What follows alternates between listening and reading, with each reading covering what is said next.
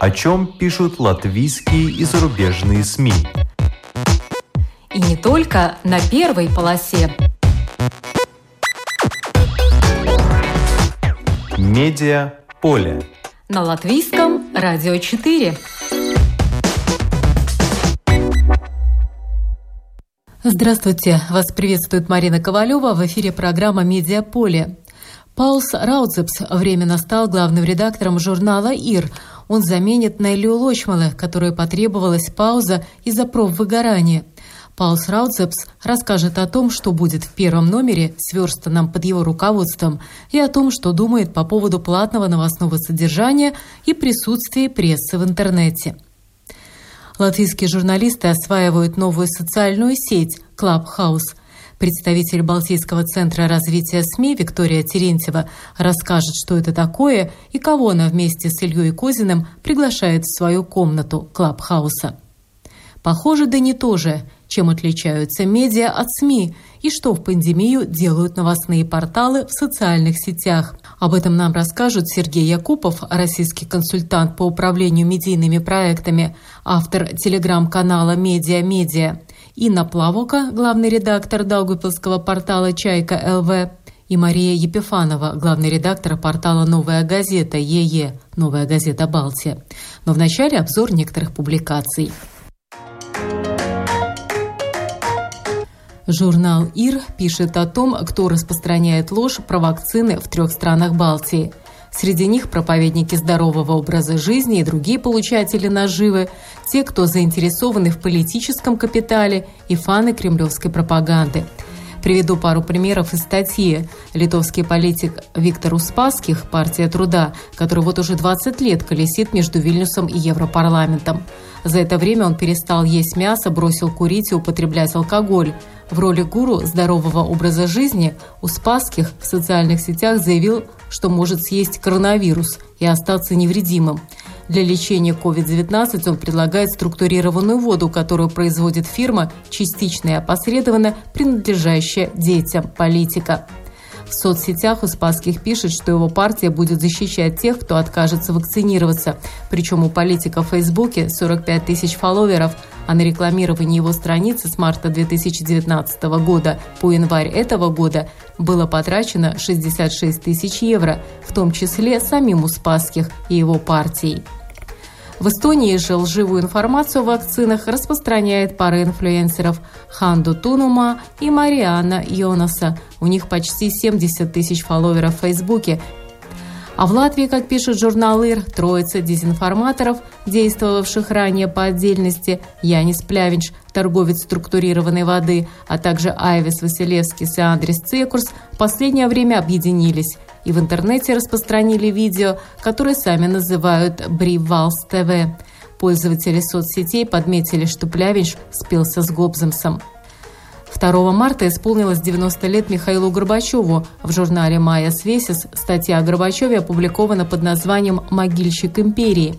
Первый и единственный президент СССР, лауреат премии мира, отец перестройки, любимо уважаем на Западе, но ненавидим на своей родине, пишет издание, отмечая, что, несомненно, сейчас в мире нет другого человека, который так сильно бы повлиял на ход современной истории – если бы Горбачев не стал генсеком Компартии в 1985 году, возможно, и Латвия до сих пор так и оставалась бы частью Советского Союза – из-за наплыва мигрантов латыши бы оказались меньшинством на своей земле, а Путин так и вышел бы на пенсию как неприметный офицер КГБ, пишет Майя Свесис, далее подробно описывая биографию Горбачева, перестройку, его борьбу с зеленым змеем и до наших дней.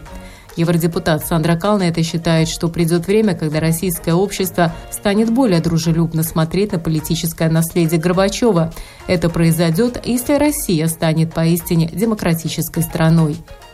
Юлия Навальная позирует в мартовском номере русского издания журнала «Харперс Базар».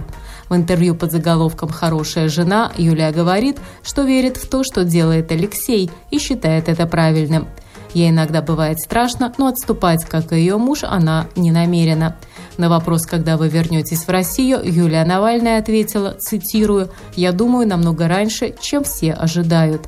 А ее совет тем, кто попал в тяжелую ситуацию, таков – не сдаваться и не расклеиваться, не жалеть себя, делать то, что должно, и идти вперед, не обращая внимания на мелочи, советы и чужие мнения.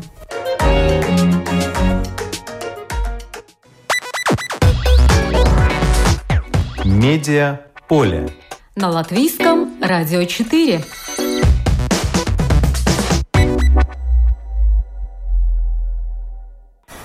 Обязанности главного редактора журнала «Ир» до осени перенимает журналист Паулс Рауцепс. Многолетний редактор Нелия Лочмале решила взять паузу, чтобы восстановить силы. В апреле от ковида умер супруг Нелли Лочмала, бывший гендиректор ЛТВ, лектор Латвийского университета Роланд Стьярве. Тогда Нелия была первой, кто откровенно на страницах своего журнала написал об испытаниях, выпавших на долю ее семьи из-за ковида. Подробно описала все этапы болезни супруга, его мучительный уход и все для того, чтобы в обществе серьезно отнеслись к тому, что связано с пандемией. Сейчас, объясняя свой временный уход с должности главного редактора журнала «Ир», Нелли Лочмала написала, что внезапная кончина мужа, затянувшаяся большая нагрузка на работе, удушливая реальность пандемии, ошибки правительства, которые ежедневно стоят людям жизни – все это сплелось в такой узел, который стал для нее слишком крепким и болезненным, и теперь его надо развязать. Читателей Неллия заверила, что они могут положиться на силу команды журнала «Ир». Журналисты по-прежнему будут делать журнал каждую неделю. Во главе команды встал Паулс Раудзепс. В свое время он 19 лет отработал в газете «Дена», а в 2010 году был среди тех, кто решил создать журнал «Ир». Я созвонилась с Паулсом Раудзепсом, чтобы расспросить, что же будет дальше. Здравствуйте, Паулс. Ну, здравствуйте. Можно ли вас поздравить с должностью исполняющего обязанности главного редактора, ведь причина этому не столь радостная – выгорание коллеги.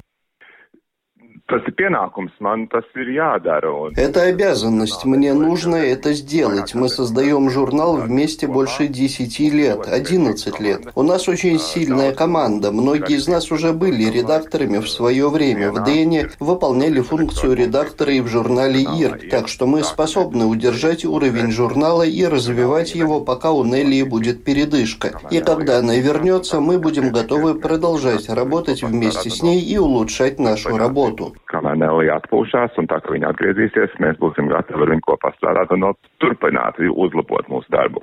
На этой неделе выходит первый номер, сделанный уже под вашим руководством. Чем он отличается, на ваш взгляд? Nu, mums, protams, būs у нас, конечно, будет несколько статей про пандемию, интервью с руководителем Центра медицины катастроф Хейбергой, который очень хорошо видит, что происходит в больницах и почему мы не способны достаточно снизить уровень распространения инфекции, а также про процесс вакцинации. Будет также интервью с прокурором, который довел до конца судебный процесс по делу Лембергса, Юрисом Юриссом, который раскрыл некоторые интересные детали, как про обвиняемого, так и про приговор. Также будет круг уже привычных тем, интересной личности, рецензии о феноменах культуры и так далее. Personības interesantas, recenzijas par kultūras fenomeniem un tā tālāk. То есть вы продолжаете линию, которая была все эти годы у журнала, но впереди еще полгода. Вот что бы вы хотели привнести нового, возможно, от себя? Galvenais šajā brīdī ir noturēt, attīstīt mūsu Главное на данный момент удержать развитие качества уровня нашей журналистики. Это то, что я хочу делать. За шесть месяцев никаких радикальных изменений я не хотел бы производить. Главная задача – сохранить нынешний уровень и продолжать информировать людей о происходящем в Латвии, быть независимым, чтобы люди могли нам действительно доверять, что это качественная, важная, независимая журналистика, которая служит интересам общества nozīmīga, neatkarīga žurnālistika, kas kalpo sabiedrības interesēm. Но мы знаем, что в журнале ИР были серьезные расследования, целые циклы публикаций и про ОИК, и про администраторов неплатежеспособности, дело Лембергса, кому принадлежат сельскохозяйственные земли Латвии. Э, какие большие расследования, возможно, вы наметили на ближайшее время? Nu, par to es varbūt šobrīd nerunāšu, gan jau Latvijā. Но об этом я пока не буду говорить, мы пока это не раскроем, пока слишком рано об этом говорить. kaut ko tur stāstīt. Журнал «Ир» э, по-прежнему выходит э, в бумажном формате. Насколько уверенно вы себя чувствуете и будете ли вы сохранять журнал «Ир» именно в бумажном формате, что сейчас э, крайне трудно? Nu, mums īstenībā абонент skaits ļoti labi noturās šajā laikā, pats nedaudz pieaug. Но у нас на самом деле число абонентов хорошо держится в это время, даже несколько возросло. Так что люди по-прежнему хотят читать журнал в печатном виде. Об этом я не беспокоюсь, но, конечно, мы развиваем возможности электронной версии журнала. Она есть, и ее тоже люди все больше используют. И мы, конечно, хотим пополнить e-версию журнала. У нас есть также e-почта, электронная почтовая рассылка с важнейшими новостями, которая очень популярна, так как пригодилась людям. Она позволяет людям быстро ознакомиться с обзором событий. Не все могут сидеть все время в телефоне и следить за тем, как меняются первые страницы порталов. А здесь за пять минут можно получить самое важное. На e-почту можно подписаться. И у нас есть подкасты Штилтова, которые мы делаем вместе с Айвором. И к нам каждую неделю подключаются другие коллеги для обсуждения важнейших событий недели. У нас много читателей слушателей, которые следят за нашими подкастами. подкастам сако. Ну, подкасты, их всего на данный момент было 69, и последний как раз касался процесса над Айвором Лембергсом, который длился многие-многие годы, завершился э, приговором 5 лет реального тюремного заключения, хотя приговор, конечно, можно еще обжаловать. Подкасты, по-моему, это единственный продукт, который можно бесплатно э, получить от журнала ИР в социальных сетях, например, в Фейсбуке. Nu, nē, es jau minēju, pirmkārt, mums ir e-pasts, ja, kas arī ir par brīvu. Нет, я уже упомянул e-почту, которая тоже бесплатная. Мы в Фейсбуке и Твиттере часто также размещаем карикатуры или рисунки художника Эрнеста Клявинша, которые иллюстрируют наши статьи. Это тоже бесплатно, и они тоже очень популярны. И портал наш достаточно живой. На нем появляются и статьи, которые за платной стеной, но есть также в бесплатном доступе комментарии внештатных авторов на самые разные темы dažādākiem jautājumiem, un tie arī ir padarīti. Вы упомянули, что один из бесплатных продуктов – это э-рассылка почтовая. Как можно на нее подписаться? Ir jāaiziet uz mūsu mājaslapu, uh, ir.lv, un jāatrod ir svarīgākais – Для этого нужно зайти на нашу домашнюю страницу ИР-ЛВ, найти раздел ИР Сваригакайс, так называется эта e-почта, и подписаться просто введя свой адрес электронной почты. Тогда каждое утро по рабочим дням на вашу почту будет приходить обзор важнейших событий в Латвии и в мире, с которым можно ознакомиться за 5 минут. И по сути это будет хорошей основой для того, чтобы знать, что происходит. Я от многих людей слышал, что это очень целесообразно, так как это ваша наше сэкономленное время, а подборка новостей – это действительно то, что нужно знать. В своем роде мы заново возродили в С-среде то, что раньше было на первых страницах газет. Когда человек посмотрел на первую полосу ежедневной газеты, увидел важнейшие новости из разных сфер и был уже проинформирован о том, что происходит. Наша э-почта – то же самое. А как вы видите в целом вот развитие платного содержания? Э, по-вашему, будет ли все больше и больше людей готовых платить за платное новостное содержание в Латвии? И что мешает э, такому же быстрому продвижению, как это происходит в Эстонии, на ваш взгляд? Nu, ja cilvēki vēlas saņemt kvalitatīvu информацию. Если люди хотят получать качественную информацию, то надо понимать, что любая качественная вещь стоит денег. То есть, если люди хотят такое содержание, то за это надо платить, и это абонентная плата. Мы видим, что в мире эта модель все больше закрепляется, и в Латвии это тоже происходит. А что вы думаете по поводу того, что э, содержание надо выкладывать также в социальных сетях, но его перепаковывать именно под потребности социальных сетей. Вот готовы ли вы развивать работу именно в социальных сетях? Или вы считаете, что не надо тратить на это силы?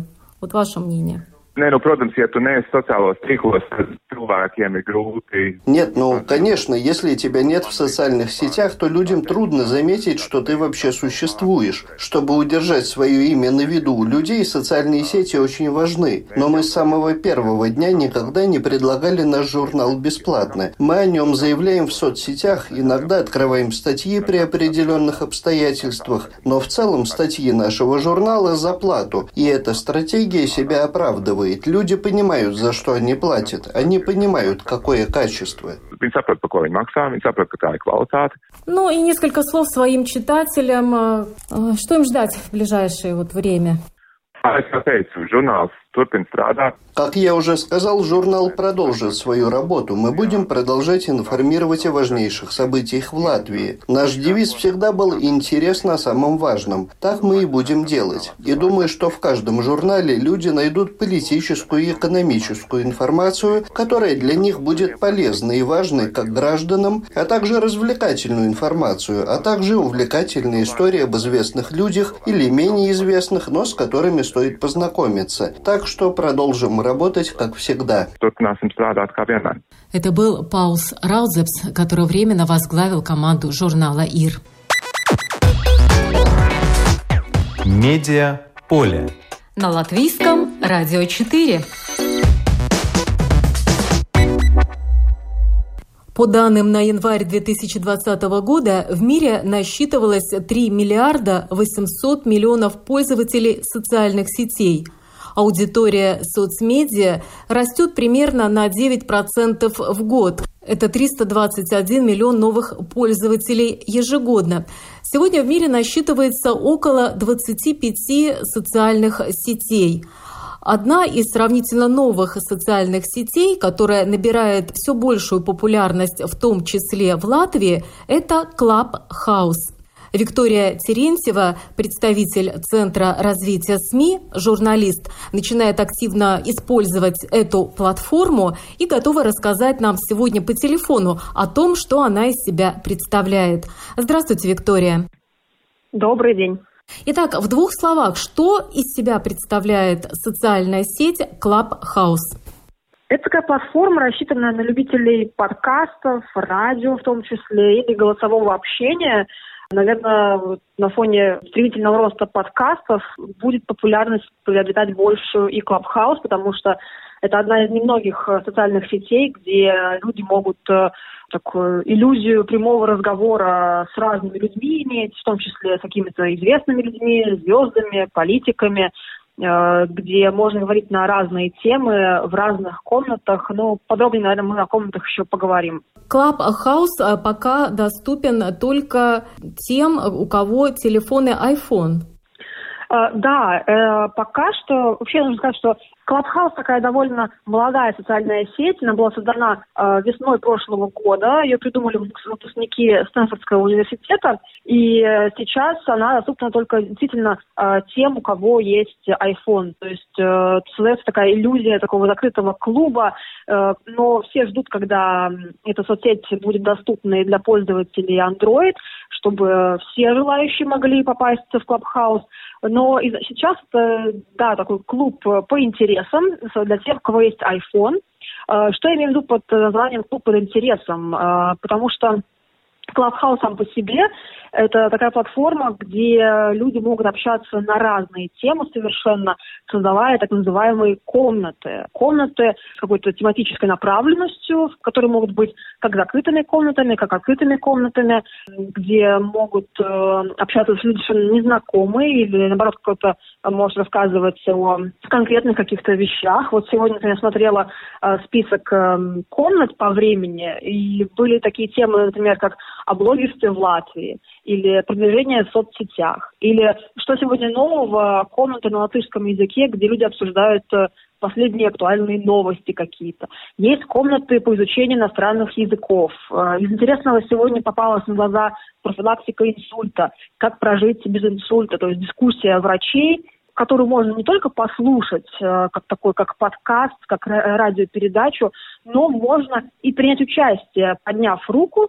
Э, модератор этой конкретной комнаты может вас э, дать вам слово, и вы можете задать свой вопрос или прокомментировать какой-то момент, сказанный уже экспертами, и тем самым вовлечь, вовлечь в дискуссию, такой разговор ну, в живом, в реальном времени.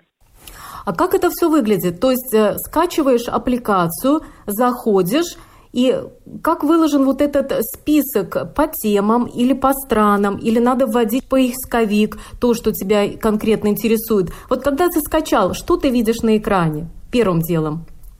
Вот вообще интересно, что это особенность эм, э, этой платформы в том, что присоединиться к этой э, сети может только имея приглашение от уже существующих и действующих пользователей.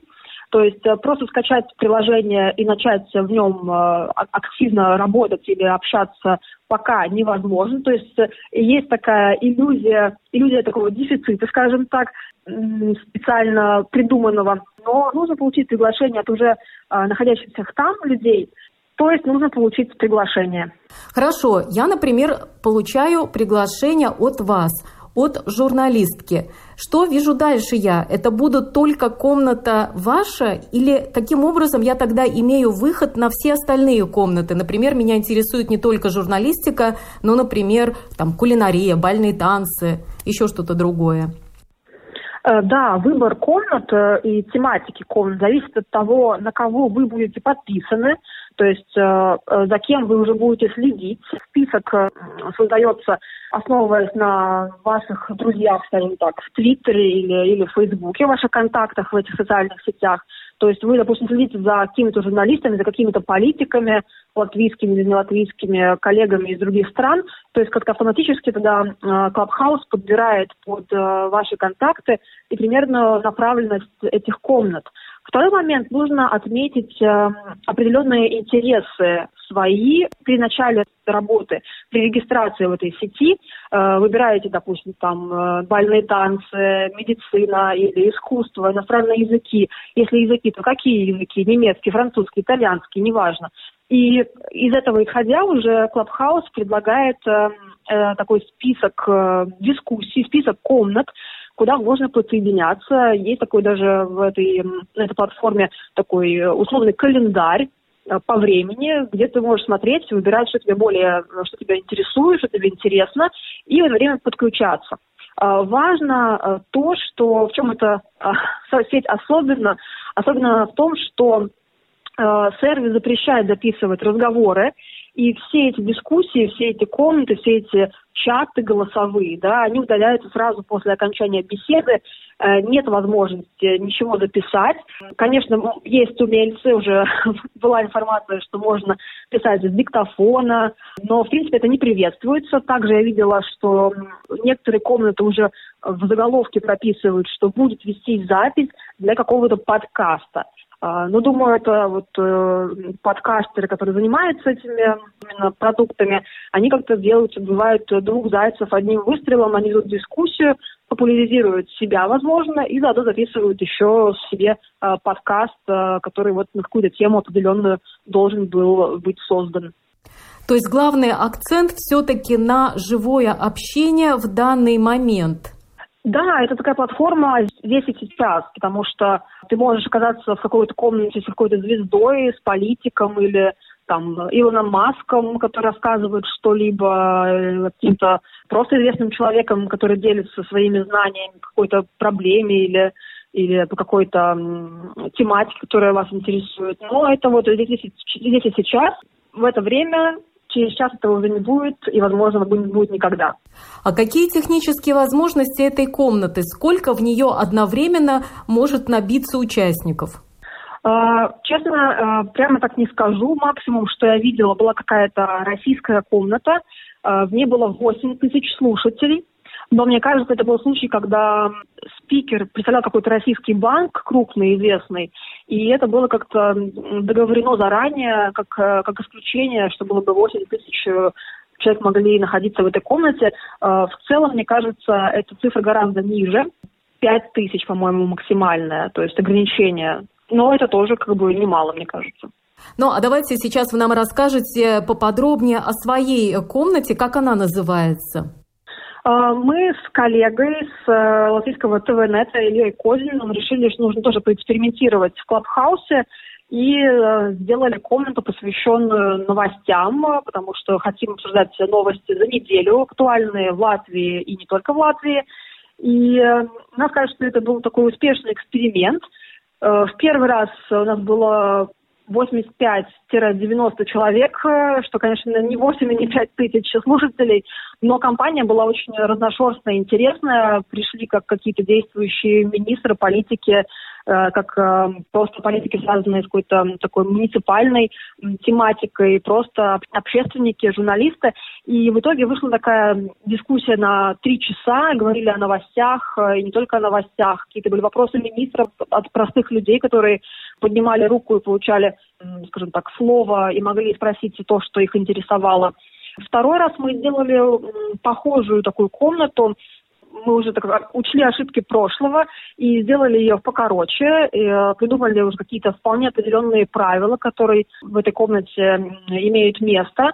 И что интересно, мы сделали еще такой эм, эм, расширили эту дискуссию, позвав в нее нашу коллегу из Германии, э, журналистку Deutsche Welle Екатерину Венкину, которая рассказывала о новостях, э, что, что актуального было в Германии, что происходит с коронавирусом в Германии.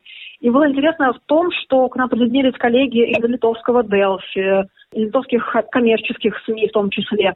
И у людей было много вопросов, э, вот даже сравнить, а, а вот что у вас в Германии с коронавирусом, а что у вас в Латвии с прививками. И в итоге вылилось такое, э, такой между собой этих журналистов, но в том числе нас слушали и люди не из э, сферы СМИ, задавали какие-то вопросы, э, было интересно. Ну вот вы упомянули, что э, в одном из заседаний вашей комнаты принимали участие министры, то есть вы им направляли приглашение, и они согласились выделить так много времени для того, чтобы принять участие в вашем разговоре? Я думаю, что сейчас это еще такой стадии экспериментов для всех нас – все как-то пытаются понять, как э, можно эту сеть использовать лучше всего. И э, про комнаты говоря, когда ты создаешь какую-то комнату свою, неважно на какую тему, то все те, кто за тобой следят, э, кто на тебя подписан, они получают такое уведомление, которое говорит, вот Виктория Терентьева сделала какую-то комнату. Если у вас есть время, если у вас есть желание, то вы можете присоединиться и участвовать в дискуссии или просто слушать. А кто из э, известных э, политиков, э, ньюсмейкеров принял участие? У нас в нашей первой комнате был министр сообщений Талис Линкайц, был министр внутренних дел Сандис Гирдинс, заходил в комнату, но не смог присоединиться по каким-то причинам. Министр иностранных дел тоже. Ну, такая разношерстная компания. Разношерстная, но очень высокопоставленная компания занятых людей, которые активны в политике, и тем не менее они вот и решили опробовать тоже этот э, формат. Мне кажется, как раз таки для политиков этот формат очень такой, может быть, потенциально интересным. И мне кажется, чем дальше мы будем идти, чем дальше будем развивать эту социальную сеть, тем чаще мы будем видеть разных политиков, которые будут использовать эти комнаты для общения с аудиторией, с, возможно, своими избирателями, потенциальными избирателями. А, тут я не знаю, насколько это хорошо или плохо. Вопрос, как это будет э, преподнесено, потому что все-таки такая площадка, где у тебя есть доступ э, к разным людям, наверное, ну, без какого-то контроля, да, это, наверное, нужно использовать как-то осторожно, а как это будет использоваться в политике, особенно при э, приближении каких-то выборов, ну, никто не знает. А насколько были активны э, политики? То есть они больше слушали, больше говорили, или удалось вам, например, узнать что-то, что они не говорили до этого в общественном пространстве? А, в нашей конкретной комнате чего-то такого нового, наверное, ну, лично я не услышала, но я была в некоторых других комнатах, в которых, э, как мне кажется, некоторые, так скажем так, известные люди высказывались гораздо э, более открыто, но э, что было в Клабхаусе, то остается в Клабхаусе. Скажу так, что это оговаривается, что никто не может использовать какие-то вещи, которые прозвучали э, в какой-то комнате публично. Мне кажется, это такое вот э, тоже проблема может быть для журналистов, потому что ну, мало ли что может звучать в какой-то комнате какого-то политика, но использовать э, это ты не можешь, потому что, во-первых, ты не можешь сделать запись этого, этого разговора, Конечно, были уже случаи, когда в России были случаи, когда предполагаемая дочь Владимира Путина тоже сделала комнату, и в которую попал российский журналист, который, в общем-то, сделал такое неформальное интервью и потом его отшифровал в текстовом виде. Но, мне кажется, таких случаев э, не будет много, потому что тогда люди просто перестанут как-то высказываться так открыто и так без галстуков, как это есть сейчас. Как вы выбирали время для проведения встреч в вашей комнате? Ну, так как мы планировали обсуждать какие-то новости за неделю, то понятно было, что нужно выбирать время и день ближе к концу недели. Э, пятница для большинства людей все-таки такой день уже сложный и, э, и предполагает какой-то отдых от, э, от потока информационного, поэтому выбрали четверг. 8 вечера, потому что все-таки уже, хоть люди многие работают сейчас из дома, но все-таки пытаются закончить свои рабочие дела там, до 6 до 7 часов вечера, и после уже занимаются личными какими-то вопросами. И поэтому мы выбрали четверг 8 вечера, чтобы всем было удобно, кто работает э, дома или не работает дома, чтобы удобно подсоединиться, или в машине, когда ты едешь за рулем, э, тоже можно включиться и включить. Поэтому, да, вечер, 8 часов вечера в четверг. Каждую неделю? Э, ну, мы надеемся, что это будет каждую неделю. Конечно же, бывают какие-то форс-мажоры, которые ну, происходят, э, но мы надеемся, что на этой неделе мы тоже встретимся и обсудим какие-то актуальные вещи в Латвии не только.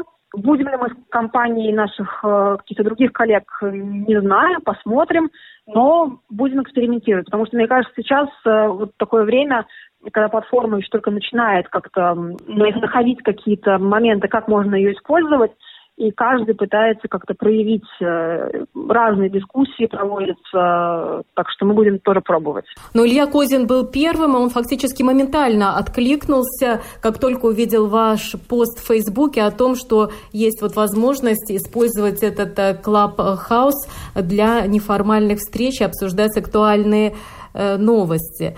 Вот в беседе с вами, вот что он сказал, почему ему это интересно?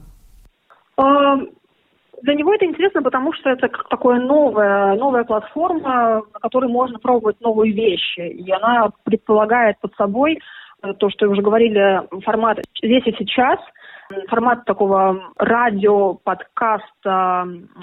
Ты не понимаешь, что это. Это как бы и не радио, но это и не подкаст в записи. И для журналиста это может быть очень, очень интересно пытаться понять, э, как это сработает, пытаться понять, э, а что интересно вот, слушателям, что спрашивают люди, какие проблемы наболевшие, возможно. Мне кажется, для журналиста, э, пишущего или работающего со звуком или с картинкой, э, это как такой момент общения со своей аудиторией в том числе. И момент э, вот какого-то понимания, а что, возможно, людям нужно, что их интересует, кроме того, что нам кажется, что людям интересно. Ну и, в принципе, мы как, как Центр Балтийский развития СМИ тоже не исключаем, что когда эта платформа будет доступна для всех пользователей, не только для тех, у кого есть iPhone, а также у тех, у кого есть э, телефоны на базе Android, что мы сможем сделать какие-то конференции, возможно, какие-то комнаты, какие-то дискуссии, посвященные проблемам СМИ, потому что тогда это тоже интересно, можно вовлечь не только персоналов из сферы СМИ, но и слушателей, которые просто интересуются медиа, но не работают в медиа, и слушают какие-то комментарии от людей, которые, возможно, добавят какую-то стоимость этой, этой конференции, этой дискуссии. Поэтому мы очень ждем в центре, когда платформа будет доступна для всех, чтобы делать какие-то более массовые мероприятия. А как вы думаете, какой из ныне существующих социальных сетей Clubhouse может составить конкуренцию, то есть перетащить людей оттуда к вам? Это сложный вопрос, но мне кажется, Clubhouse не будет э, там в топ-3 самых популярных соцсетей. Clubhouse не подвинет там тот же Facebook или, или Telegram или, или Instagram, потому что довольно-таки это специфическая история, история со звуком, история с какими-то публичными выступлениями, да, э, наверное, это не всем интересно, во-первых. Э, я думаю, что через какое-то время, когда такая э, эффект новизны, он спадет, то в Clubhouse останутся только те, кто, во-первых, какое-то найдет себе применение на этой платформе, и останутся те, кто любит поговорить, кто любит работать со звуком, и это будет такая платформа для любителей радио, любителей подкастов, для любителей работы с, именно с э, аудио, аудиосообщениями, в том числе, наверное, может быть. Так что не думаю, что это будет каким-то конкурентом огромным, существующим уже социальным сетям, но это будет э, то, что займет свою нишу. Посмотрим, может появятся какие-то конкуренты у Clubhouse со временем. Все может быть. Да, но сейчас выглядит так, что это может составить конкуренцию, например, э, фестивалям интеллектуального общения, как раз э, тем мероприятиям, которые собирают людей, любящих поговорить, обсудить какие-то проблемы, потому что если в Клабхаусе можно будет все это обсуждать в течение недели в разных комнатах, то, конечно, вот этой остроты такого общения, ожидания как это бывает на фестивалях, до этого, возможно, уже и не будет. Здесь я вижу, кому может составить эта платформа конкуренцию. Я согласна. Мне кажется, еще важно то, что мы сейчас все живем в такое пандемийное время, когда мы не можем встречаться вживую с людьми, общаться на каких-то таких публичных площадках. И пока что эта платформа для этого времени идеальна. Мы там можем находиться у себя дома вечером и быть на какой-то э, лекции про коронавирус или про там, продвижение в социальных сетях или новости обсуждать. Вопрос в том, э, если мы вернемся к какой-то нормальной жизни, которая была у нас до пандемии, станем ли мы проводить свой вечер, находясь в какой-то виртуальной комнате, говоря о, не знаю, там, о, о новостях. Ну, это вопрос такой сложный. Наверное, вряд ли люди захотят там быть. Но для сегодняшних условий, для, для сегодняшней ситуации с пандемией коронавируса, наверное, это такое хорошее решение как-то социализироваться и общаться с разными людьми. Ну и подводя итог нашему разговору, самые сильные и самые слабые пока на данный момент стороны социальной сети Clubhouse. Э, как минус можно сказать э, то, что сейчас платформа доступна только тем, у кого есть iPhone, но надеюсь, что в будущем там, смогут э, работать и общаться с людьми и пользователи других марок телефонов или операционных систем. Как минус можно рассмотреть то, что вот в феврале, мне кажется, американские эксперты заявили, что разработчики Clubhouse использовали технологии китайской компании а, Агора, и что данные пользователей комнат передавались в китайскую организацию в таком незашифрованном виде, и, значит, могли попасть в распоряжение каких-то сил, которые могут эти данные использовать э, против э, каких-то хороших принципов э, и э, принципов открытости и, и демократии. Но э, такой вопрос безопасности, он немножко, может быть, э, так провисает, но в ответ на это исследование Clubhouse сказал, что они планируют добавить э, дополнительное шифрование и риски минимизировать. Мы надеемся, так и будет. Говоря о плюсах, хочется сказать, что, наверное, это э, бонус в том, что в это время пандемии мы можем общаться с разными людьми в любое время, на любую тему. Мы можем общаться, такой, иметь доступ к каким-то известным спикерам, известным людям, можем послушать их, возможно, пообщаться, э, что-то спросить, э, задать вопрос. Э, и, то есть мы не просто слушаем какой-то подкаст или радиопередачу в записи, а мы вот находимся здесь сейчас, мы в одной комнате, виртуальной комнате с этим человеком, и для многих это может быть интересно, как такой, ну, опыт общения, особенно сейчас, как повторюсь, уже, когда мы живем в таком закрытом состоянии уже, уже год, мы вынуждены находиться дома, мы не ходим э, туда, куда мы ходили, возможно, обычно. И сейчас, наверное, Клабхаус – это хороший вариант э, не сойти с ума.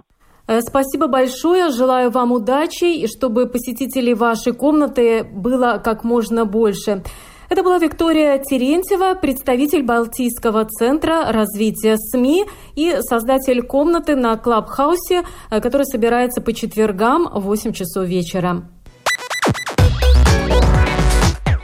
Медиа поле. На латвийском радио 4. И новостные СМИ идут в соцсети, чтобы быть ближе к людям. Просто опубликовать свои статьи в соцсетях не пройдет. Другая среда, другие нравы. Российский эксперт Сергей Якупов, приглашенный Балтийским центром развития СМИ, объяснил, в чем разница между СМИ и медиа и что надо, чтобы покорить соцсети. Очень важно, когда СММщики либо журналисты делают посты э, в соцсетях, не делать их в формате, ну, знаете, как раньше на, на столбах в деревнях висели такие матюгальники, которые, в общем, просто вещали и все. Вот отличие медиа от СМИ как раз вот в этом. То есть медиа — это посредник между информацией и аудиторией, а СМИ — это средство массовой информации. Как раз вот тот самый матюгальник, то есть есть некое средство, это репродуктор, есть масса, это люди, которые пришли со всей деревни послушать э, свежую новость. Есть информация, которую этот репродуктор вещает. Обратной связи никакой нет. Социальные сети — это про обратную связь. Поэтому, когда мы публикуем какие-то тексты, э, какие-то посты в соцсетях, очень важно спровоцировать общение. Если честно, ну, как мне кажется, разницы нет, в каком ключе это провоцирует общение. Либо это будет действительно провокация какая-то, заранее знаем, что будет какой-то троллинг и шитсторм, либо это провокация на какое-то интеллектуальное общение. Что, конечно, сложно ожидать в соцсетях, но, в принципе, тоже возможно. То есть Тут важно заставить человека э, сделать ту самую осознанную коммуникацию, meaningful communication, то есть прокомментировать то тогда этот пост появляется у него в ленте, его друзья видят, что э, он прокомментировал, начинает включаться в этот процесс. Соответственно, растет охват. К сожалению или к счастью, когда как посмотреть, социальные сети давно уже перестали быть таким единственным источником важного трафика для медиа, и, в принципе, это стала уже такая история э, довольно отдельная от э, во всем диджитале, отдельная для сайтов, и э, в основном это, это есть ориентация на охват. То есть как можно больше людей мы должны с вами охватить через социальные сети, потому что, ну, вы, сами по себе знаете, да, что социальные сети — некий такой уютный уголочек, где мы находимся в своих телефонах, и куда-то переходить, ну, как бы не сильно интересно. Мы покидаем привычную такую экосистему, в которой у нас есть и общение, и, не знаю, там, и музыка, и друзья, и новости. Еще один важный момент, что для соцсетей важны два э, функционала основных. Это технический специалист, который будет готовить контент и который будет э, знать, когда и, и что нужно размещать, как продвигать этот контент, как настраивать таргет, как, как работать с аудиторией в техническом смысле. И второе — это комьюнити-менеджер, это, собственно говоря, тот человек, который обеспечит коммуникацию в соцсетях, поскольку если вы знаете про алгоритмы, которые внедрил э, в Facebook, Instagram, в принципе, все остальные социальные сети тоже, то э, одним из главных критериев, э, который влияет на, на выдачу нашего контента в ленте пользовательской, это так называемая meaningful communication, то есть осознанная коммуникация. И осознанная коммуникация, это, конечно, не, не просто лайки, репосты, это еще и комментарии.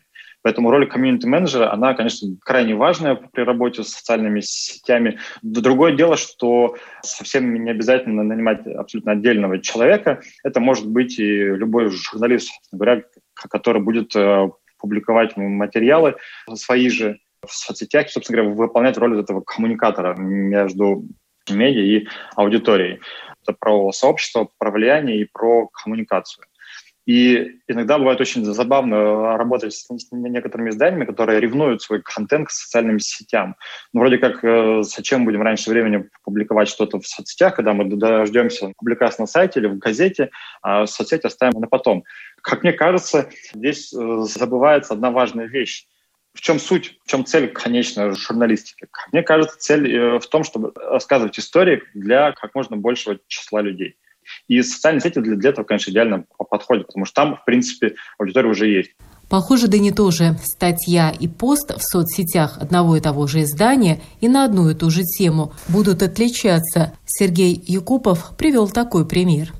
Uh, у нас была задача сделать uh, из газетного материала про дворников там была ситуация, что дворники э, начали получать меньше денег, при этом у них увеличился объем работы, их сократили количество дворников. Такой длинный текст в газете был на целый разворот, и мы решили его как-то таким образом переупаковать э, для соцсетей, для Инстаграма, для Фейсбука. И там было два варианта работы. На первый вариант — это взять основные темы, просто сделать список таких э, основных проблем, которые были связаны с ситуацией с дворниками, сделать какую-то иллюстрацию и ее публиковать. В итоге мы сделали слайд-шоу, в котором проиллюстрировали основные факты. Там э, объем работы, там объем дворов, которые ну, нужно почистить, там количество дворников, какие-то еще цифры. По большому счету, с точки зрения информационной, мы этим постом фактически пересказали текст. То есть э, мы оставили для газеты слова, какую-то историю, А то, то, что касается фактических вещей, э, мы их опубликовали вот в виде поста списка, в виде слайд-шоу для Инстаграма. Аудитория наша получила представление о проблеме. И важно, например, в конце этого поста написать, что полностью текст можно прочитать на, на, на сайте, либо в газете, в свежем номере. Даугавпилский портал «Чайка ЛВ» тоже использует социальные сети для привлечения аудитории.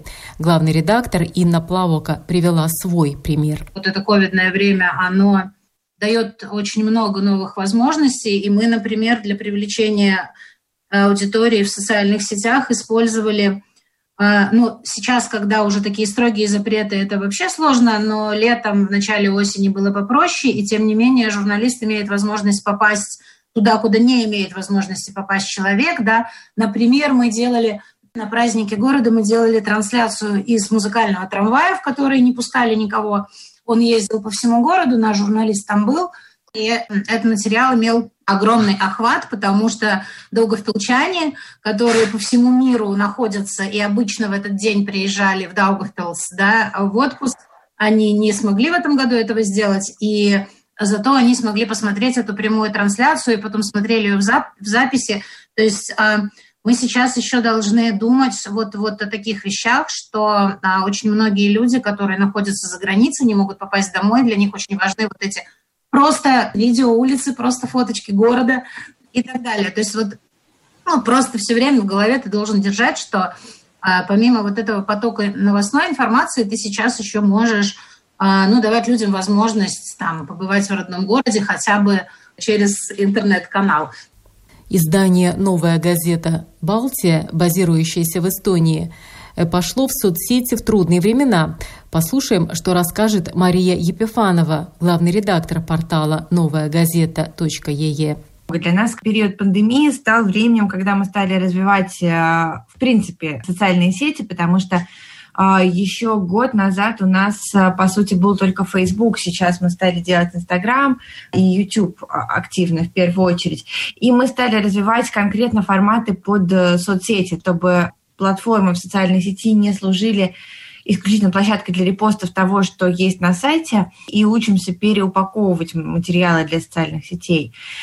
Как раз-таки а, во время пандемии мы поняли, что эта история, когда у журналистов есть вот а, эксклюзивный доступ к чему-то, к чему нету его у наших читателей, да, то есть когда они не могут сами там пойти а, ножками посмотреть вживую, и они смотрят и делают это через нас. Вот это очень здорово. А, и, во-первых, да, мы стали делать именно просто какие-то короткие ролики и трансляции из каких-то мероприятий, и даже такие небольшие совсем истории, казалось бы, простые, как истории, связанные с реопенингом, да, то есть э, когда где-то что-то открыли, разрешили работу и так далее. Вот эти истории у нас стали заходить очень хорошо именно в видеоформате. А, вот, а, так и какие-то а, он, онлайн-форматы, то есть, например, мы сделали, она пока что небольшая, там всего лишь несколько интервью, мы сделали формат, придумали онлайн-ток во время пандемии.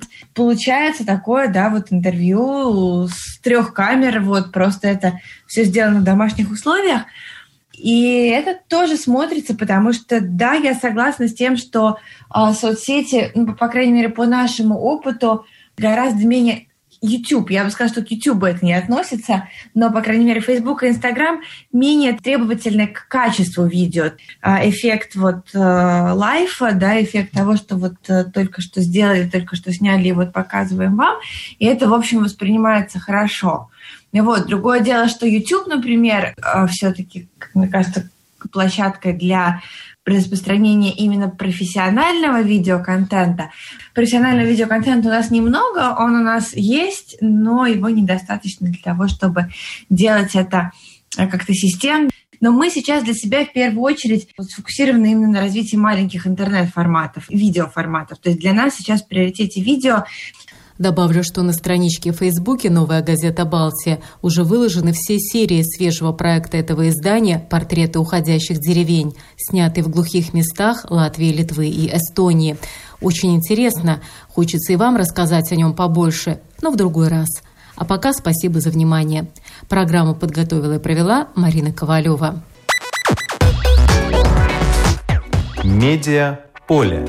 На латвийском радио 4.